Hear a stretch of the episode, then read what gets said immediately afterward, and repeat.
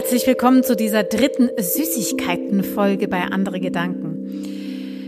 Wir haben Januar 2021 und deswegen nicht die Möglichkeit, mit unseren Automaten on Tour zu gehen, um eure Stimmen einzufangen. Trotzdem ist es mir bei einem Hundespaziergang gelungen. Da habe ich Bärbel getroffen, die ich vorher gar nicht kannte, und eine andere Hundebesitzerin, die die Kunst- und Kulturkonserven von unserem Adventskalender herkannte.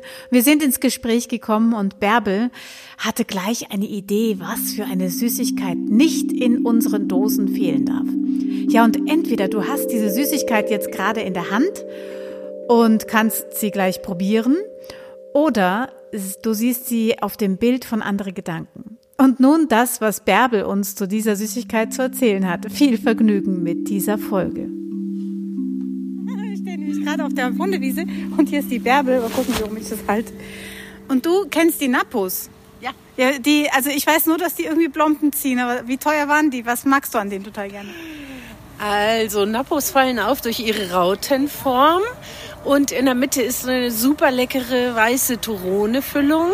Die zieht tatsächlich ab und zu, hat sie bei mir früher eine Plombe gezogen. Ehrlich, jetzt ganz echt eine echte Plombe. Also sie hat wirklich eine Plombe ja, gezogen. So Nein, diese Storkriesen, die ziehen ja auch immer mal Plomben.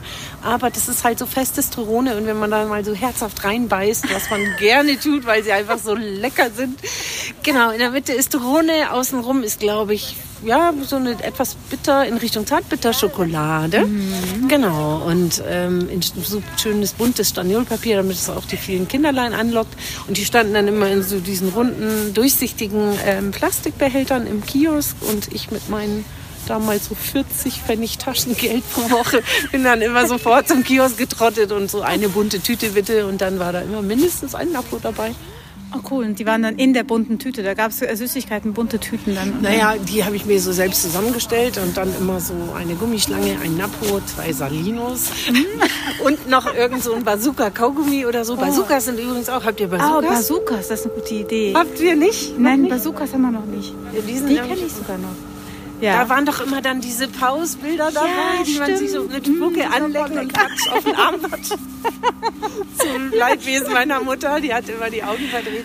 Genau. Also nee, aber. Napo sehr lecker. Aber eben auch eins der teuersten. Naja, wie lang sind diese Rauten? Bestimmt Mhm, die vier sind ziemlich Zentimeter groß. oder so oder Ja. fünf. Genau, und komm, kostet, weiß ich nicht mal, aber ich denke so 10 Pfennig mindestens, vielleicht 20. Danke. Ja. Cool, dann können wir sie jetzt reintun. Ja, also diese Bazookas, wir haben geschaut, ob wir die herkriegen, aber wir bekommen sie wirklich nicht mehr her. Das wäre natürlich der absolute Hit für die Kunst- und Kulturkonserven.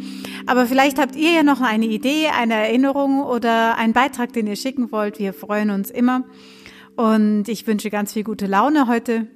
Bis zum nächsten Mal, eure Momo.